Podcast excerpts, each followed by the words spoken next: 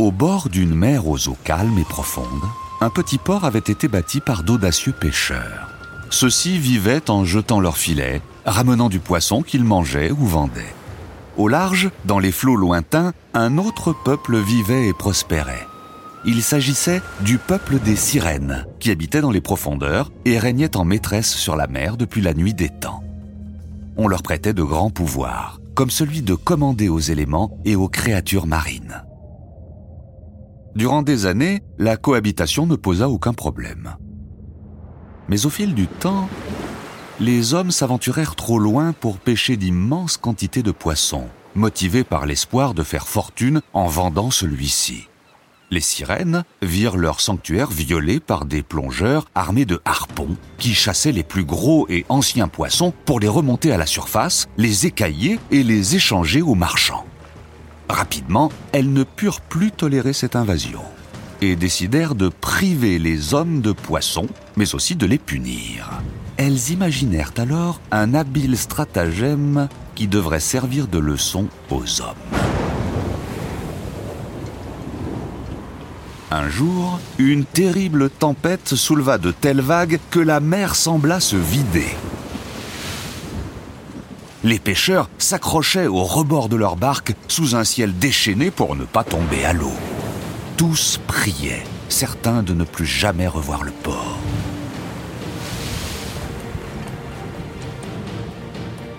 Au bout de quelques heures, la tempête finit par se calmer.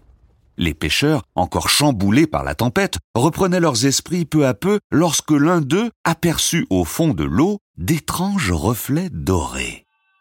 Intrigué par ces reflets inhabituels, il plongea et descendit jusqu'au plancher de sable tout au fond de l'eau. Il lui fallut batailler avec les rochers et les algues pour parvenir à arracher les trésors scintillants. Quand il remonta enfin, il tenait entre ses mains de gros éclats brillants dans lesquels dansaient les rayons du soleil enfin triomphant de la tempête. Il s'agissait de cristaux d'ambre qui dormait depuis longtemps sous le sable, mis à jour par les remous de la tempête.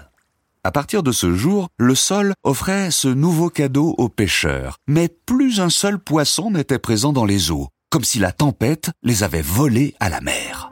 Les pêcheurs furent terrifiés de cette tragédie. Si les poissons ne revenaient pas, comment allaient-ils subvenir à leurs besoins et nourrir leur famille Qu'à cela ne tienne, Certes, la chasse à l'ambre était plus difficile et plus risquée que la pêche aux poissons, mais finalement, elle rapportait beaucoup plus d'argent. Au village, on se moquait désormais des sirènes. Qu'elles gardent leurs poissons, leur tempête nous a rendus riches, disait-on. Et pour marquer leur mépris, les gens du village apprenaient aux enfants d'horribles histoires sur les cruelles sorcières de la mer.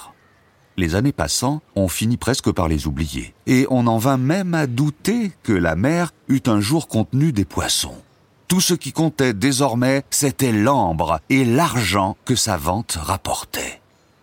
Mais avec les années, l'ambre commençait à se faire rare, et les pêcheurs devaient aller de plus en plus loin et de plus en plus profond pour en trouver certains habitants commençaient à quitter le village car ils savaient que lorsque la mer aurait fini de délivrer ses derniers morceaux d'ambre, elle n'aurait plus rien à leur offrir. Et cette fois-ci, plus rien ne pourrait sauver le village. Un beau jour, un garçon naquit dans une des maisons sur pilotis qui bordaient la mer. En grandissant, il s'essaya, comme tous les autres enfants du port, à la nage et à la plongée. C'est ainsi qu'il s'entraînait pour devenir chasseur d'ambre en attendant d'être assez âgé. Mais dès ses premières plongées, le jeune garçon, qui s'appelait Miak, comprit qu'il ne deviendrait jamais pêcheur d'ambre. Son souffle trop court l'obligeait à remonter après quelques brasses vers les profondeurs, et il ne parvenait jamais à atteindre les cristaux dorés qu'il voyait pourtant scintiller plus bas. Plusieurs fois, il faillit ne plus pouvoir remonter à la surface.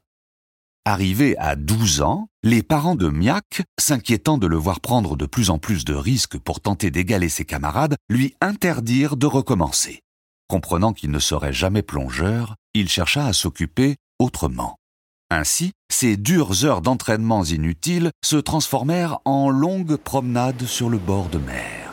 Il partait le matin à l'aube et suivait la côte dans une direction ou dans l'autre, ne revenant parfois que très tard.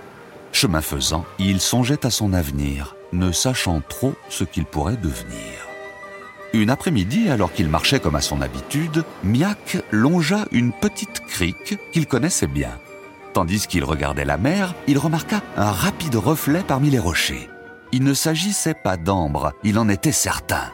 Cet éclat-là était plutôt argenté et non pas doré. Mais surtout, cet éclat bougeait. Curieux, Miak descendit de la falaise qui surplombait la plage abritée, suivant un étroit sentier. Courant sur le sable mouillé par la marée qui descendait lentement, il arriva près des rochers encore immergés et chercha des yeux l'étonnant éclat. Quand il le trouva, Miak n'en crut pas ses yeux. Allongé entre les rochers, au fond d'un trou d'eau particulièrement profond, se trouvait une sirène, couverte d'algues, qui remuait faiblement. Miak avait souvent entendu des histoires sur les sirènes, mais pensait, comme tous les enfants de son âge, qu'il ne s'agissait que de légendes pour les effrayer. Pourtant, la sirène se tenait bel et bien devant lui. Sa longue queue de poisson, couverte d'écailles nacrées, étincelait sous les rayons du soleil, et dans ses longs cheveux roux se nichaient plusieurs anémones. Mais ce qui attira l'œil de Miak, ce fut le harpon planté dans le bas de sa queue, la blessant trop gravement pour qu'elle puisse se sortir du trou. Miak comprit alors ce qui était arrivé. Les sirènes, disait-on au port, étaient de méchantes créatures, dangereuses et sournoises, qui jetaient de mauvais sorts. On les accusait de noyer les pêcheurs qui s'aventuraient trop loin dans les fonds marins, et même de capturer des enfants alors qu'ils s'entraînaient à plonger. Aussi, dès que l'une d'entre elles était aperçue, on lui donnait la chasse sans pitié. Cette sirène-ci avait sans doute été surprise par une barque et attaquée par les plongeurs. Le harpon planté dans sa nageoire l'empêchait de sortir du trou dans lequel elle était bloquée. Et bientôt, la marée descendante l'exposerait au soleil qui brûlerait sa peau bien trop claire pour les rayons ardents.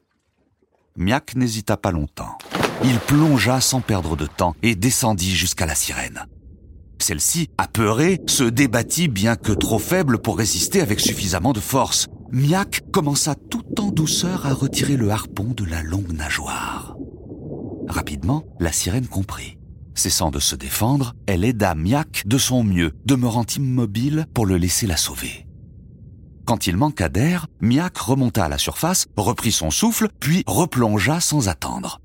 En réalité, il n'avait jamais nagé aussi profondément, ni aussi longtemps quand il s'entraînait à chasser de l'ambre. Mais il n'y pensa pas un seul instant. Sauver la sirène était sa seule priorité. Au bout de plusieurs essais, il parvint à retirer le harpon. Alors, en un unique grand saut, la sirène quitta le trou et regagna la mer. Quelques instants durant, Miak vit sa longue nageoire scintillante passer et repasser près de la plage, comme si la créature l'observait. Puis elle disparut. Miak rentra alors chez lui, songeur, et ne raconta son histoire à personne. Le lendemain, on vit s'amasser au large les plus monstrueux nuages que l'on avait jamais observés. Quelques heures plus tard, une formidable tempête frappa le port et la côte, retournant ciel et mer. L'orage hurla pendant toute la journée, puis toute la nuit. Quand enfin la tempête se retira, toute la côte se trouvait sans dessus-dessous. Plusieurs maisons avaient été détruites et de nombreuses barques avaient coulé. Mais le pire devait encore venir. En effet, lorsque les pêcheurs voulurent redescendre au fond de la mer pour chasser de l'ambre, ils n'en trouvèrent plus une seule trace, pas le moindre éclat. La tempête qui avait amené les précieux cristaux au port des générations auparavant semblait avoir emporté avec elle les derniers morceaux de ce précieux trésor. Paniqués, les plongeurs revinrent au port pour annoncer la mauvaise nouvelle. Tout le village se mit alors à désespérer. Sans leurs précieux ambres, comment pourraient-ils acheter de quoi rebâtir maisons et bateaux? Comment pourraient-ils même acheter de quoi se nourrir? Très vite, on accusa les sirènes. Ces maudites sorcières ne les laisseraient-elles donc jamais en paix? Fallait-il qu'elles leur volent leurs poissons, puis leur ambre alors que tous se lamentaient sur leur sort, Miak se tenait sur la jetée, regardant la mer à présent calmée. Au loin, il aperçut scintiller quelque chose, sous les vagues. Une longue traînée argentée qui filait à fleur d'eau. La nuit suivante, tout le village se coucha dans la peur et l'angoisse de ce qu'ils allaient devenir. Beaucoup ne purent pas dormir, trop inquiets. Miak, comme à son habitude, se tenait au bord de l'eau, observant l'horizon. Cette nuit-là, il vit la mer briller. Sous les reflets de la pleine lune, d'étranges lueurs s'allumèrent sous les eaux, les éclairant par en dessous. On vit les vagues se parer de douces teintes lumineuses qui disparaissaient après quelques instants. Il sembla que, depuis les fonds, quelque chose d'unique montait et habitait les flots. Miak, qui demeurait sur la jetée, contemplait tout cela et vit distinctement filer tout près du port de longues formes à queue brillante, passant et repassant devant lui. Il les vit jouer d'un étrange instrument en coquillage dont il entendait le son même depuis sous l'eau. À mesure que les sirènes jouaient, il vit des milliers de points brillants et mouvants approcher sous les flots depuis l'horizon et venir consteller les eaux. Au matin, ces feux s'étaient éteints et ceux qui les avaient aperçus, ne pouvant en croire leurs yeux, doutaient de leur vision. Un vieux pêcheur décida alors de reprendre la mer. Après des années de chasse à l'ambre, il aimait raconter qu'il connaissait des coins secrets qui ne l'avaient jamais trahi. Il rama alors jusqu'à son repère, lança son ancre et plongea. Ce qu'il vit alors manqua de lui faire boire la tasse l'ambre avait bel et bien totalement disparu, mais un autre trésor l'avait remplacé. Tout autour de lui nageaient des centaines, des milliers de poissons. Grands, petits, épais ou allongés, de toutes les couleurs et de toutes les espèces, certaines même que l'on n'avait jamais vues.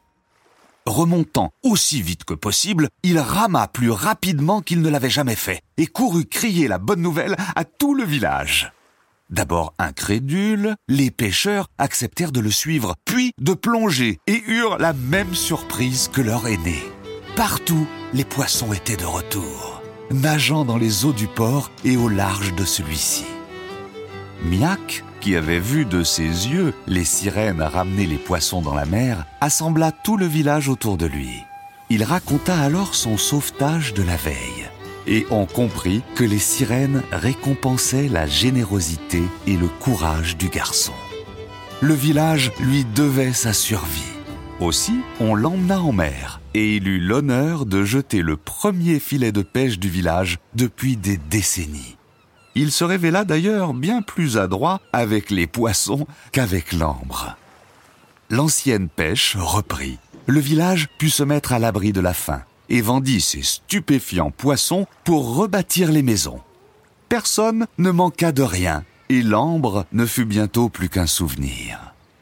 Depuis ce jour, au village, plus aucun pêcheur ne s'en prit jamais à une sirène. Mais plus important encore, ils avaient maintenant tous compris qu'il ne fallait pas abuser des cadeaux de la mer, et qu'à vouloir trop prendre, on finit toujours par y perdre.